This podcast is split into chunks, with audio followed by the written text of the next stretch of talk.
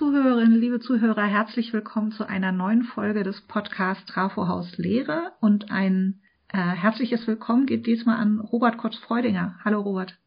Grüezi. Das war jetzt schon der erste kleine Hinweis, um was es heute gehen wird. Wir gucken nämlich mit Robert gemeinsam in die Schweiz und in Hochschullehre und Hochschuldidaktik in der Schweiz und da Robert auch lange in Deutschland gelehrt hat, auch so ein bisschen, gibt es da Unterschiede? Gibt es da Unterschiede im Covid-19 Pandemiezeiten und Semestern?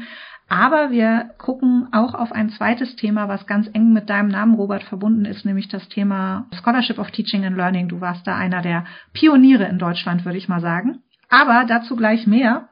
Zuerst würde ich dich natürlich bitten, dich wie alle unsere Gäste damit vorzustellen, was indem du uns ein bisschen berichtest, was dir an Hochschullehre besonders wichtig ist. Und ich sage vorab nur noch so viel, dass du an der Universität St. Gallen lehrst und dort am Institute of äh, Business Education and Educational Management. Mhm. Ja, vielen Dank für die Einladung hier äh, zu diesem sehr schönen Podcast, den ich übrigens auch sehr gerne immer selber höre. Und ähm, ja, was mir wichtig ist in der Hochschullehre und Lernen, ich denke, wichtig ist mir tatsächlich, dass Lehre und Lernen an Hochschulen und speziell auch das Lehren eben eine akademische Tätigkeit ist. Also dass es etwas ist, womit man sich akademisch reflektiert beschäftigen kann und das auch sollte, weil das eben auch eine der zentralen ja, Qualitätsmerkmale von Hochschullehre ist. Okay. Werden wir mit Sicherheit noch äh, zu kommen gleich, wenn wir äh, über Soppel reden. Aber bevor wir dazu kommen, wenn mhm. ich es richtig recherchiert habe, bist du seit 2018 in der Schweiz. Wenn du jetzt zurückguckst auf natürlich gerade die letzten zwölf Monate, wir nehmen diesen Podcast auf Ende März 2021, was unterscheidet sich von deinen Erfahrungen her davon, wie Hochschullehre in Deutschland gemacht wird oder wie du es auch gemacht hast? Und äh, wie ist es in der Schweiz? Ist das wirklich ein Unterschied zwischen Ländern oder ist es vor allem ein Unterschied, je nachdem, an welcher Uni, mit welcher Unikultur man tätig ist? Mhm. Also jetzt nach meiner Erfahrung, ich bin ja hier an der Uni St. Gallen und das ist ja relativ nah an der deutschen Grenze, kann man sagen. Ich denke, dass die äh, Hochschulen und Universitäten in der Deutschschweiz oder deutschsprachigen Schweiz schon relativ ähnlich sind, tatsächlich zu dem, was in Deutschland läuft. Das sieht man an den Themen, die diskutiert werden, teilweise auch an den, sag mal, akademischen Traditionen, also sprich Humboldt etc. Mhm. Das sieht man aber auch so ein bisschen so daran, dass es schon Unterschiede gibt, auch dann zu den Lehr- und Lernkulturen der anderen Landesteile hier in der Schweiz. Also zum Beispiel zu den Universitäten in der Romandie ähm, oder auch zum Tessin. Also da gibt es schon, ja, wie soll man sagen, so landesteilspezifische Elemente und das ist natürlich die Sprache, klar. Mhm. Das ist aber dann schon auch die ähm, so ein bisschen was vielleicht mit der Lehrkultur dann damit zusammenhängt. Und dazu gibt aber die andere Hypothese, die du auch gerade genannt hast, also zwischen Hochschulen, die gibt's hier sehr, sehr stark, also die trifft hier sehr, sehr stark zu, denn diese Differenzierung der Hochschultypen, also kantonale öffentliche Universitäten, kantonale öffentliche Hochschulen, Fachhochschulen, eidgenössische, also nationale Universitäten wie die ETH oder die EPFL, dann aber auch eine ganze Reihe von privaten, kleineren Hochschulen, gibt es eine Riesenvielfalt in der Schweiz. Auf der Größe, also für die Größe des Landes, sehr, sehr, sehr groß, meines Erachtens. Jetzt ist das ja sowas, also ich finde es ja immer positiv. Ich finde, aus so einer Vielfalt kann man ja unheimlich schöpfen. Und man kann ja trotzdem auch viel Gemeinsames haben, obwohl man sehr vielfältig und sehr verschieden ist. Aber kannst du es trotzdem mal ein bisschen konkreter machen? Also ich fände es einfach sehr spannend. Ich habe ja selber auch in den Nullerjahren in Frankreich gelehrt an einer Hochschule und ich finde, die Hochschulkultur in Frankreich ist zum Beispiel eine ganz andere als die in Deutschland und deswegen fände ich spannend, was du sagst, was so, also was ganz Konkretes, Praktisches, wo es einen Unterschied gibt zwischen den äh, verschiedenen Landesteilen? Mhm. Mm, also ich habe nicht so viel Erfahrung damit. Also ich kann es tatsächlich nur an sehr wenigen Beispielen, wenn dann festmachen. Also ich habe nicht so viel Erfahrung mit, mit den Universitäten in anderen Landesteilen, aber ich denke schon, dass die Art und Weise der Kommunikation, also wie viel Rolle oder wie wichtig ist zum Beispiel äh, Top-Down versus Bottom-Up-Steuerung, das wäre mhm. vielleicht so ein Beispiel. Vielleicht bin ich hier auch ein bisschen im Extrem, an der Extremuni gelandet. Die Uni St. Gallen hm. ist sehr erfolgreich mit so einem, mit so einem Bottom-up-Approach. Ja. Ist auch sehr stark, äh, ja, Drittmittel finanziert und über die Wirtschaft mitfinanziert. Das, glaube ich, würde ich jetzt vielleicht so in der, in dem Ausmaß jetzt in den anderen Landesteilen bisher nicht finden. Hm. Aber wie gesagt, mein Blick ist da sehr beschränkt. Ne? Das sind so alles ein bisschen über, ja, vielleicht auch übergriffige Verallgemeinerungen, die man dann manchmal macht. Ja, geht uns ja um Erfahrung, ist ja kein wissenschaftlicher Artikel über das äh, Schweizer Hochschulsystem, was wir hier betreiben. Aber ich finde das tatsächlich spannend, weil wir das ja auch sehen, dass wir als HDS für alle sächsischen Hochschulen zuständig sind und da mhm. sehr viel Gemeinsames ist, aber auch in so einer, in einem Bundesland eben äh, sehr Verschiedenes ist und verschiedene Hochschul- und Universitätskulturen auch gelebt werden. Und das finde ich ist schon ist schon auch etwas Spannendes, was für die Hochschulentwicklung und damit ja auch für die Hochschullehrentwicklung ja durchaus von von Bedeutung ist. Mhm. Mm, jetzt wollten wir aber ja auch über Schweiz und äh, deine beiden letzten Semester kurz mal sprechen. Mhm. Wie war denn, wie hast du einfach ganz persönlich Lehre in den letzten Semestern wahrgenommen? Wie war das für dich auf einmal in das nicht mehr mit Arbeiten, Arbeiten mit Studierenden in einem Raum, sondern in die Digitalität zu gehen? Mhm. Ja, das war für mich persönlich und ich glaube für auch viele meiner Kolleginnen und Kollegen schon, wie glaube ich auch an vielen anderen Stellen, erstmal ähm, unglaublich schneller Umstieg. Äh, so ähnlich äh, wie es auch in anderen Ländern ist, war bei uns im März 2020 das Semester schon gestartet. Also mhm. wir waren schon einen Monat im Semester oder so.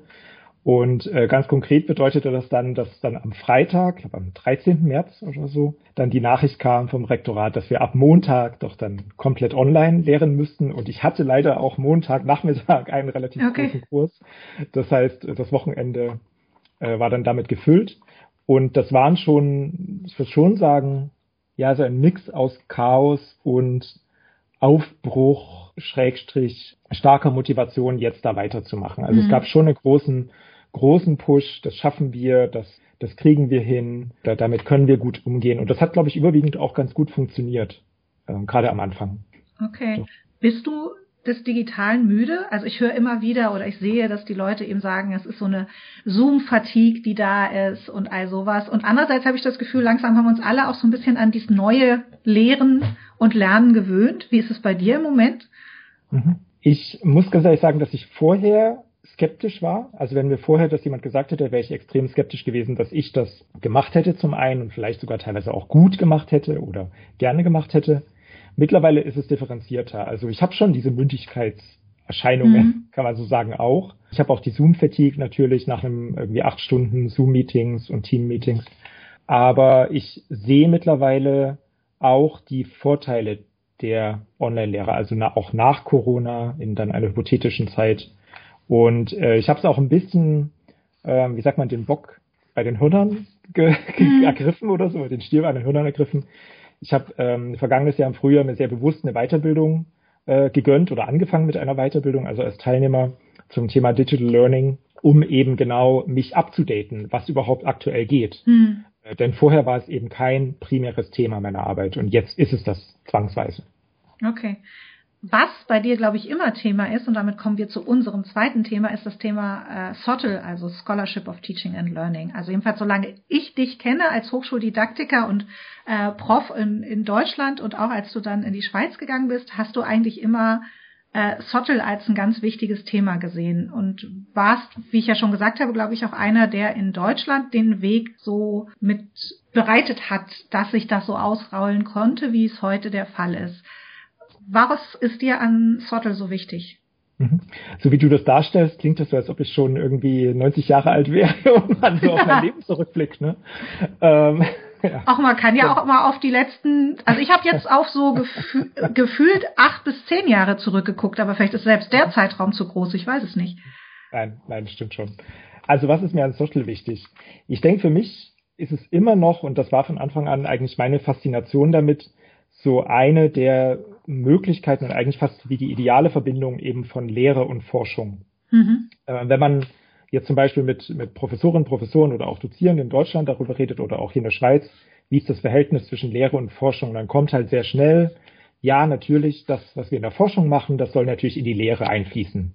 Klar, und das sollte es auch, das ist auch richtig, wird ja auch gemacht, davon, so definiert sich ja auch Universität zum großen Teil. Mhm. Aber wo ist denn der andere Link? Also wo ist denn die andere Richtung von mhm. der Lehre zur Forschung?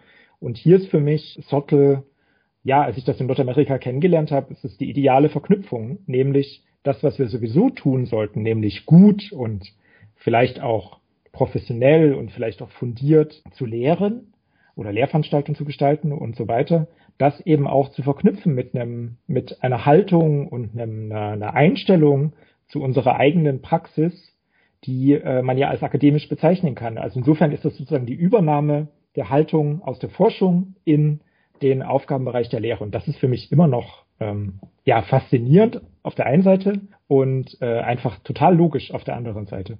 Hm, okay. Äh, und solche logischen Sachen, also die einem selber so logisch sind oder selbstverständlich sind, sind ja immer die, die so super schwer zu erklären sind, finde ich. Ne? Also für dich ist das total einleuchtend. Äh, mhm. Äh, wie erklärst du es anderen Lehrenden, äh, was Zottel ist und, und warum man das machen kann oder sogar sollte? Mhm. Ich, ja, ich denke schon, dass ich zwei Ansätze habe. Also zum einen, so verwende ich natürlich diese Definitionen, die man so findet in dem Bereich, jetzt entweder auf Englisch oder auch auf Deutsch. Also ich sage dann, das ist so eine Art Lehrforschung über die eigenen Lehre, also oder Lehr-Er-Forschung vielleicht. Also ich hänge dieses ER dann mhm. gern noch dazwischen, um es eben auch ein bisschen abzugrenzen von dem, was zum Beispiel die Bildungsforschung sehr professionell ja betreibt. Mhm. Und das andere, der, der zweite Zugang, das zu erklären, ist, ja, guckt mal, in eurer Forschung seid ihr reflektiert, da wendet ihr Methoden an, da geht ihr in vielen Wissenschaften mit Evidenzen um, mit Empirie, äh, da gibt es bestimmte Methoden dafür. Ähm, versucht doch mal dasselbe auf eure Lehre anzuwenden. Mhm. Das ist doch auch Teil eurer akademischen Tätigkeit. Mhm. Warum nicht auch da? So, das ist der zweite Ansatz. Okay. Ich finde ja sowieso immer, wenn ich bei uns die Grundlagenworkshops in der Hochschuldidaktik mache, sage ich häufig, dass ich äh, der Meinung bin, dass gute Lehre und gut strukturierte Lehre, zu der dann vielleicht auch gut selbst erforschte Lehre irgendwann gehört, einem unheimlich viele Türen und neue Ansätze für die eigene Forschung eröffnet. Und mhm. ich finde, das ist für, das ist der Mehrwert auch von dem, was wir hochschuldidaktisch leisten, für nicht nur die Lehre, sondern auch für die Forschung und dann eben das Gesamtsystem Hochschule oder Universität. Mhm. Du hast aber gerade auch erwähnt, dass du das äh, ganze Sottel-Thema in Nordamerika kennengelernt hast. Magst du da noch ein bisschen mehr von erzählen? Das fände ich ganz spannend, wie du mit dem Thema mhm. in Kontakt gekommen bist. Ja, gerne, genau. Ich war 2008, glaube ich, zu so einer Art äh, Forschungsaufenthalt an einer Uni in Kanada, in Ontario und habe da zwei Monate in der Psychologie ja hab mich ausgetauscht, Studien durchgeführt, Experimente durchgeführt. Also ich bin ja Psychologe promoviert mhm. und damals während der Promotion war das. Und in diesem in dieser Zeit, als ich da war in in London, also London Ontario, nicht London mhm. England, ähm, habe ich eben auch Kurse besucht aus Interesse in dem dortigen in der dortigen Educational Development Unit, also Hochschuldidaktik Einheit und da gab es eben tatsächlich einen Kurs und dann auch an, an extra Angebote und weitere Unterstützung zum Thema Scholarship of Teaching and Learning. Und das war der Zeitpunkt, zu dem ich da mit diesem Thema konfrontiert wurde. Und wie ich schon gesagt habe, ich war da von Anfang an begeistert, habe natürlich dann später gemerkt oder wusste es auch schon zum Teil, dass es auch im deutschsprachigen Raum natürlich da wie Vorläufer gibt oder ähnliche Ansätze. Also ähm, man kann da über äh, entwicklungsorientierte Forschung, Design-Based mhm. Research schauen. Man kann Aktionsforschung schon aus den 70ern sich anschauen. Es ist kein Konzept, was gänzlich fremd so dem, dem kontinentaleuropäischen ist. Mhm. Jetzt ist ja auch die ganzen Ansätze, dieses äh, Scholarly Attitude und sowas, das ist ja auch nichts, was jetzt erst in den Nullerjahren neu erfunden wurde. Ne? Das hat ja auch seine Wurzeln in Überlegungen, die eher so, korrigiere mich, wenn ich falsch liege, ich glaube eher so in den 70er und 80er Jahren auch sehr gepusht wurden. In den mhm. USA und in Kanada auf jeden Fall nochmal. Ja, ja. Okay. Jetzt kommt so ein bisschen vielleicht meinerseits die, die gemeine Frage, die wir auch nicht vorbesprochen haben, aber die mir natürlich beim, beim Zuhören und äh, mit dir reden kommt. Was machst du im Moment selber als Zottel-Projekte? Hast du gerade irgendein Zottel-Projekt? Mm, ja, gute Frage. Ich habe aktuell hier in St. Gallen selbst keine Zottel-Projekte, ja. also führe selbst kein Zottel-Projekt durch. Wir versuchen aber hier an der Uni, äh, in der hochschuldidaktischen Einrichtung, Hochschuldidaktisches Zentrum, dieses Thema natürlich voranzubringen. Und hier in St. Gallen gibt es diese, ja, schon seit ein paar Jahren, die Tradition des Design-Based Research. Das heißt, da gibt mhm. es Parallelen. Und wir versuchen das jetzt in unserem, in unserem Hochschuldidaktikprogramm äh, hier äh, einzubringen. Und das ist nicht, vielleicht nicht immer so einfach, wie ich mir das vorstelle. Also so wie wir es vielleicht in Paderborn gemacht haben. Solche Sachen sind vielleicht nicht immer so einfach oder so schnell möglich, aber es ist schon ein Thema, was sich hier entwickelt. Mhm. Ich denke langsam, aber es entwickelt sich und es wird auch in der Zukunft noch mehr kommen. Also die Uni St. Gallen, muss man vielleicht noch dazu sagen, ist ja eine äh, Business-Universität. Das heißt, die meisten Studiengänge hier sind auf BWL, VWL, Jura und äh, dann gibt's noch ein paar andere natürlich, aber das ist so der Kern dieser Uni. Und da muss man sich natürlich dann sehr äh, intensiv tatsächlich mit diesen wirtschaftspädagogischen Themen beschäftigen und da arbeite ich ja auch an diesem Institut. Hm, okay. Schade, jetzt habe ich gedacht, jetzt kommt irgendwie so ein ganz konkretes äh, Sottel-Projekt äh, um die Ecke. Aber wir haben schon ein paar schöne Folgen gemacht mit zum Beispiel Beispiel mit Dan Schneider von der HTWK äh, hier in Leipzig, der was über sein Sottelprojekt erzählt hat, und Andreas Franze von der HTW in Dresden, der von seinen Sottelprojekten äh, berichtet hat. Also gibt es notfalls ein paar alte Folgen, in die man auch nochmal reinhören kann. Weil du es gerade angesprochen hast, dass du versuchst, das in die hochschuldidaktischen Weiterbildungen auch stärker reinzutragen. Ich habe ja gerne einen Diskurs und es gibt eigentlich noch keine richtig ähm, mich überzeugende Antwort. Deswegen stelle ich dir die Frage jetzt. Und zwar, wann sollte man Scholarship of Teaching and Learning in hochschuldidaktischen Angeboten einführen. Wir haben ja viel so Zertifikatprogramme, wo es erstmal so Grundlagenprogramme gibt, so die Grundlagen von Lehren und Lernen und Prüfen und so weiter und so fort. Und es gibt ja einmal die Tendenz zu sagen, naja, erst wenn Lehrende schon so fast so ein Zertifikat absolviert haben, dann führen wir auch mal Sottel ein. Und es gibt ja aber auch den Ansatz zu sagen, Sottel ist eigentlich von Anfang an etwas, was man an die Lehrenden heranführen sollte. Zu welcher Richtung würdest du dich dann zählen? Mhm. Das ist wirklich eine schwere Frage. Und danke für die Frage. Ich ähm, muss sagen, praktisch erlebt habe ich bisher das erste, also äh, so wie wir es auch in, an der Uni in Paderborn eben eingeführt haben, also nach oder so am Ende einer hochschuldidaktischen Ausbildung. Mhm. Aber ich denke, dass die, die zweite Option fast noch mehr Potenzial hat. Also wenn ich jetzt mein, mein hochschuldidaktisches Programm äh, von Null auf äh, auf der grünen Wiese aufbauen könnte, dann würde ich, glaube ich, tatsächlich mit Sottel beginnen, zu beginnen und das dann natürlich Schritt für Schritt aufbauen, entwickeln lassen. Aber ich würde schon davon ausgehen, dass äh, Lehrende oder Dozierende, die an hochschuldidaktischen Maßnahmen und, und äh, Ausbildungen und sowas teilnehmen, dass die natürlich auch fähig sind, auch ihre eigene Forschung, zumindest ihre eigene Lehre, zumindest auch forschend sich anzuschauen, schon von Beginn an. Warum soll das erst später kommen? Da mhm. sehe ich eigentlich inhaltlich keinen, keinen massiven Grund. Und äh, was ich noch dazu sagen kann, natürlich ist es so, dass die meisten Sottel-Projekte, also als Lehrforschungsprojekte, immer so sich auf ein, ja, auf eine Fragestellung oder wenige Fragestellungen begrenzen. Also das heißt, die Expertise, das, das Fachwissen entwickelt man sowieso in Klar. der Auseinandersetzung im Projekt. Das würde für mich auch, wäre für mich so ein, ein Argument, was sozusagen auch eher dafür sprechen würde. Mhm. Kleiner Spoiler am Rande, äh, auch hochschuldidaktische äh, Zertifikatsprogramme entwickeln sich ja kontinuierlich weiter und dementsprechend gibt es im HDS gerade eine Arbeitsgruppe, die heißt Zertifikat Next Level und dementsprechend werde ich natürlich den, die Idee der grünen Wiese, die wir natürlich auch nicht haben, mitnehmen ja. in eine unserer nächsten Arbeitsrunden, weil es natürlich auch immer darum geht, wie können wir das Zertifikat hier bei uns noch lehrendenorientierter gestalten. Und da ist natürlich auch diese Frage, die ich dir gerade gestellt hatte, immer mal wieder Thema, nämlich wann kommt Zottel eigentlich wie ins Zertifikatsprogramm rein? Einen mhm. spannenden Ansatz, den ich ja tatsächlich finde ich, äh, ist das, was ich gerade eben als die Variante von Anfang an so benannt habe, ist die, die habe ich an der Universität in Lund kennengelernt, weil die dort sagten, auf jeden Fall von Anfang an in die hochschuldidaktischen Weiterbildungen rein und nicht erst irgendwann später. Und was ich bei denen aber auch super spannend fand, ist dieses Publizieren über die eigene Lehre, was ja zu Sottel dazugehört. Das ist für mich ein wichtiger Bestandteil. Aber in der eigenen Fachcommunity und auch in der eigenen Fachsprache. Und ich finde, dass das tatsächlich eine große Herausforderung für viele Hochschuldidaktikerinnen und Hochschuldidaktiker ist, die ja eher aus den Sozialwissenschaften häufig kommen. Dieses, dass Sottel Artikel dann eben auch durchaus ganz anders sind, wenn sie in dem so geschrieben sind, wie Maschinenbauer eben Artikel schreiben. Und ich finde, das ist aber total wichtig, in diesen Fachkulturen damit auch eine Aufmerksamkeit für Lehrerforschung zu erzeugen. Bist du da bei mir oder sagst du eher, äh, es muss auch eher so, ja, in den gängigen hochschuldidaktischen Publikationen und so veröffentlicht werden.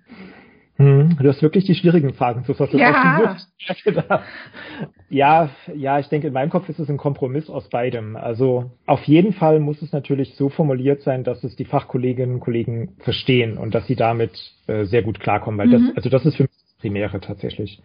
Aber gleichzeitig, äh, wenn man dann überlegt, was das bedeutet, also wie soll es denn dann aussehen und was ist denn Scholarship of Teaching and Learning, wie sind denn zum Beispiel die Methoden, die man dann vielleicht anwendet, wenn man empirisch arbeiten will, dann kommt man, glaube ich, schon oft raus bei dem, was so vielleicht eher sozialwissenschaftlich als Standard gilt. Mhm. Ich möchte gar nicht sagen, dass ich das immer so sehen mm, würde, also dass ich jetzt bei allen Sottel-Projekten zum Beispiel immer so äh, die, dieser Logik folgen würde. Aber ich glaube, häufig wird es dann so sein, weil es eben dieser internen Logik, könnte man vielleicht sagen, folgt. Und trotzdem müsste es natürlich primär eben für die eigenen Fachkolleginnen und Kollegen primär verständlich sein und für sie geschrieben sein. Hängt natürlich auch, ich denke, das hängt auch sehr stark davon ab, äh, wie äh, wie das Projekt an sich gestaltet ist und dann auch wie die Publikation dann aussieht. Also ob, wie gesagt, bei empirischen äh, Studien oder Projekten, denke ich mal, trifft das zu, was ich gerade gesagt habe. Wenn es zum Beispiel sehr persönliche Reflexionen sind, wenn es vielleicht auch essayistische Stile oder sowas sind, dann kann mhm. das aber natürlich völlig abweichen. Ja. Es, das ist ja auch vielleicht das Schöne an Sottel, dass es eben diese Vielfalt auch bietet, auch der Publikationswege, und auch der Publikationsformate. Hm. Ja, das stimmt natürlich. Und da ist jetzt auch zum Beispiel so, dass wir uns entschieden haben, und deswegen ist es auch gar nicht so trennscharf bei mir im Kopf und auch nicht im, im HDS. Wir haben unser Journal neu aufgesetzt und es wird jetzt in dem neuen Journal des HDS, was nicht mehr HDS-Journal einfach nur heißt, sondern Perspektiven auf Lehre, ein, immer ein Kapitel geben, in dem es Artikel gibt zu Sottle, aber auch zu SOAD-Projekten, also Scholarship of Teaching and Learning und Scholarship of Academic Development, so wir auch in einem Journal äh, der Hochschuldidaktik die Möglichkeit geben, Artikel dazu zu platzieren, wenn es zum Beispiel in die fachlichen Journals, die man so kennt und hat, nicht hineinpasst. Das ist so, so eine Idee von uns. Mal gucken, inwieweit sich das äh, realisieren lässt und inwieweit das auch auf Bereitschaft trifft, da, da solche Artikel zu publizieren. Ich bin da sehr gespannt. Super. Ja, ich, ich hoffe. Super, natürlich. Ich bin, bin gespannt, wie das wird. Aber ähm, schauen wir mal. So, jetzt haben wir über Publikationen von Sottel geredet, über Sottel-Projekte, über was das eigentlich überhaupt ist und wo das herkommt. Da du kein konkretes Projekt benennen wolltest, ist es aber trotzdem so, dass ich gerne so als vorletzte Frage von dir noch wissen möchte, wenn du eine Sache nochmal in deiner Lehre beforschen könntest, weil du die Zeit dazu hast, die finanziellen Möglichkeiten, was wäre das, was du gerne in deiner Lehre mal beforschen möchtest? Mhm.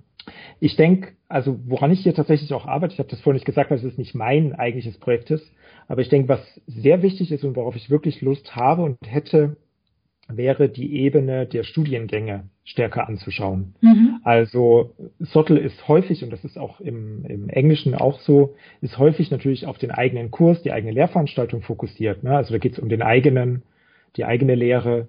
Aber äh, mindestens genauso interessant und viel weniger tatsächlich gibt es Sottel-Projekte zu Studien, Gangsebenen, zu anderen curricularen Ebenen, wie auch vielleicht Modulen, vielleicht auch Prüfungen. Mhm. Also so praktisch die Themen, die alle unter Lehre fallen, ja. aber die eben nicht so ganz strikt, ganz streng genommen Lehrveranstaltungen sind. Mhm. Da hätte ich große Lust und da versuchen wir ja auch was aufzubauen, aber auch das dauert und zieht sich natürlich. Mhm. Aber das ist vielleicht auch so wie die Hochschuldidaktik in den letzten, also zehn Jahren oder vielleicht auch schon noch länger erstmal sehr fokussiert auf die Lehrveranstaltung war und erst in den letzten fünf bis sieben Jahren, würde ich sagen, so dieses, der Blick auch auf die Curricula stärker gelenkt wurde, was auch Hochschuldidaktik leisten kann, ist das mit Zottel vielleicht ähnlich. Mhm, ja. Könnte ich mir vorstellen. Aber ich bin da auch gespannt, was da kommt und äh, das finde ich tatsächlich auch spannende Sachen, wenn das mal eintritt, dass mit Zottel auch eher sich Curricula und so angeschaut werden. Das fand ich spannend. Ich habe mir gewünscht für diese Podcast-Folge und ich äh, leite es auch so ein, dass es einen Werbeblock gibt für eine Publikation. Weil es eine äh, Publikation gibt, die tatsächlich, wo man gar nicht sagen kann äh, oder sagen muss eigentlich, wieso gibt's die erst jetzt, wieso, die hätte es doch schon längst geben müssen. Es gibt äh, gerade neu erschienen äh, bei UTB ein Handbuch Hochschuldidaktik und du bist einer der Herausgeber. Magst du zwei, drei Sachen zu der Publikation sagen? Gerne auch mehr als drei. ja, gute Frage. Warum gibt es das jetzt erst? Also wir haben es jetzt zusammengestellt. Ich glaube, wir haben knapp 50 Autorinnen und Autoren angefragt, die auch fast alle zugesagt haben. Irgendwie über 40 Beiträge darin. Und das ist so eine Momentaufnahme mhm. der, der Hochschuldidaktik im deutschsprachigen Raum. Und das ist natürlich so State of the Art, also soll den State of the Art darstellen, wo stehen wir gerade mit Hochschuldidaktik. Und ich sage sehr speziell, und das ist ja auch der Titel des Bandes, Hochschuldidaktik und eben nicht Hochschullehre. Mhm. Denn es gibt ja schon eine ganze Reihe von Ratgebern, empirisch fundiert, forschungsbasiert oder auch nicht so sehr zur Hochschullehre. Mhm. Aber hier geht es wirklich darum, was machen Hochschuldidaktikerinnen, Hochschuldidaktiker eigentlich? Was, äh, auf welchen Ebenen sind sie unterwegs? Also wir haben das an den Ebenen unterschieden, wo sie unterwegs sind, wo sie mhm. arbeiten. Ähm, aber auch Personen, die so vielleicht am Rand oder in ähnlichen verwandten Bereichen wie Hochschuldidaktik arbeiten. Und ich bin sehr stolz darauf, dass wir das hinbekommen haben, gerade jetzt unter diesen aktuellen etwas ja. erschwerten Bedingungen. Und ja, es ist eine große Bandbreite, viele verschiedene Ansätze, praktisch orientiert, aber auch forschungsbasiert. Äh, also große Vielfalt und ich kann es allen nahelegen und freue mich immer, wenn ich dieses Werk sehe, diese 600 plus Seiten. Es ist ein echtes, also damit kann man, kann man auch mal was pressen oder so, wenn jetzt irgendwie die schönen Frühblüher draußen da sind. Es ist ein echtes Werk geworden. Was ist ein, hast du irgendeine Lesson learned, wo du sagst, das habe ich am Anfang so nicht vermutet, als wir das Projekt gestartet haben, mit äh, 50 oder über 50 Hochschuldidaktikerinnen und Hochschuldidaktikern so ein Ding zu schreiben? Hast du irgendwas, wo du sagst, das merke ich mir, wenn die nächste Massen, dieser nächste Massensammelband irgendwann mal ansteht? Ich glaube, der Hauptlessen, die ich gel gelernt habe, ist, dass ich es erstmal nicht mehr mache. Nein, es gab schon so ein paar, ähm, es gibt schon so ein paar Dinge natürlich, die ich gelernt habe. Das ist die Zusammenarbeit mit den Autorinnen, Autoren. Mhm. Ich habe ja vorher schon äh, Bände herausgegeben und auch Zeitschriften. Also das äh, ist jetzt an sich nicht besonders neu, aber die Komplexität dieses Umfangs und auch dieser verschiedenen auch an verschiedenen Stellen angesiedelten Autorinnen. Also manche sind, haben dann zwischendurch die Stelle gewechselt und andere mhm. sind überhaupt an keiner Hochschule irgendwie äh, irgendwie fix und dann kam natürlich Corona noch dazu und dann mussten vielleicht auch Themen nochmal umgeschichtet werden. Yeah. Äh, dann werden Fristen nicht eingehalten. Also es gibt eine ganze Reihe von Dingen, die da vielleicht jetzt auch nicht unbedingt so funktioniert hat, wie ich mir das vorher idealerweise gehofft hätte. Aber umso mehr ähm, ist trotz dieser Komplexität sind wir alle, also wir alle vier und auch alle Co-Herausgebenden und auch alle Autoren, glaube ich, sehr, sehr froh, dass es jetzt da ist. Ja. Und vielleicht noch ein, ein ganz kurzer Satz, vielleicht noch zum ja. Zeitpunkt, warum jetzt. Es ist schon genau der richtige Zeitpunkt jetzt, kann man sagen, denn äh, in Deutschland mit dem Auslaufen des Qualitätspakt Lehre, jetzt äh, mit der Stiftung für Innovation, jetzt äh, mit Corona, also es verändert sich gerade sehr, sehr viel und es ist wie so eine Zäsur dieses Jahr. Das würde ich mhm. schon so. Das stimmt. Und da passt diese Publikation sehr. Aber das bedeutet mit Sicherheit auch, man muss sie in, in Folge doch auch immer mal wieder anfassen, weil sich in Hochschuldidaktik ja auch enorm viel tut. Und ich denke aber, so eine Publikation vor zehn Jahren hätte eben auch ganz anders ausgesehen. Und in zehn Jahren wird sie auch anders aussehen. Und wir werden neue Schwerpunkte da setzen. Aber ich bin sehr froh, dass sie da ist. Das ja. kann ich nur unterstreichen. Also frohes Lesen, falls jemand für die nächsten Wochen noch sich durch etwas durcharbeiten möchte. Viel Spaß beim Lesen. Letzte Frage meinerseits, nämlich die klassische Abschlussfrage im Moment in diesem Podcast. Was bleibt deiner Meinung nach von all den digitalen Innovationen und kreativen Lösungen aus 2020, 2021? Ich denke, es bleibt vieles. Also mhm. ich denke, es wird vieles bleiben, es wird vieles oder einiges auf der Oberfläche bleiben. Also was du angesprochen hast, Tools, Plattformen, äh, Skills auch. Es wird aber auch vieles unterhalb der Oberfläche bleiben, also so in diesem, was man als Kultur vielleicht bezeichnet. Da denke ich schon, dass sich einiges verändern wird. Und eine Sache, die ich persönlich jetzt aktuell gerade sehr stark mitbekomme, auch hier in St. Gallen in der Uni, aber auch anderswo, ist so die Frage nach dem Raum. Also welche Räume brauchen wir? Welche Rolle spielt der physische Raum? Welche Rolle hat er vielleicht vor der Pandemie gespielt? Welche Rolle spielt er jetzt aktuell? Welche Rolle wird er künftig spielen? ähm, müssen wir zum Beispiel künftig begründen, dass wir uns physisch irgendwo treffen, weil jetzt diese Online-Kommunikation so gut läuft und einfach ist und sich überwiegend auch bewährt hat. Welche Rolle spielt Community von Studierenden zum Beispiel in dem Zusammenhang, aber auch von Lehrenden? Das wird auch subkutan, wenn man so will, bleiben, hm. auch unter der Oberfläche. Ich finde, damit hast du gerade ganz viele tolle Podcast-Themen angerissen mit der letzten Antwort. Das sind, finde ich, so Themen, über die man auch unbedingt mal in dem Podcast reden müsste, auch über wie gestaltet man Präsenzräume, wie gestaltet man digitale Räume, damit gut gelernt werden kann. Da sind wir ja auch noch im Lernen und haben, glaube ich, durch die Pandemie auch ja durchaus schätzen gelernt, was die Präsenzräume an Möglichkeiten bereitstellen, die wir vielleicht manchmal gar nicht mehr so stark genutzt haben, weil es so selbstverständlich war, dass das alles in Präsenz so stattfindet, wie es halt stattfindet. Ja, wir sind am Ende unserer halben Stunde Podcast Trafohaus Lehre zu ganz unterschiedlichen Themen. Ich finde, wir haben ganz schön viel in die halbe Stunde reingepackt thematisch und ich danke dir ganz herzlich, Robert. Viele Grüße in die Schweiz und äh, im Schweizerischen Merci vielmals. Vielen Dank. Hast es mir aus dem Burschen genommen. Danke.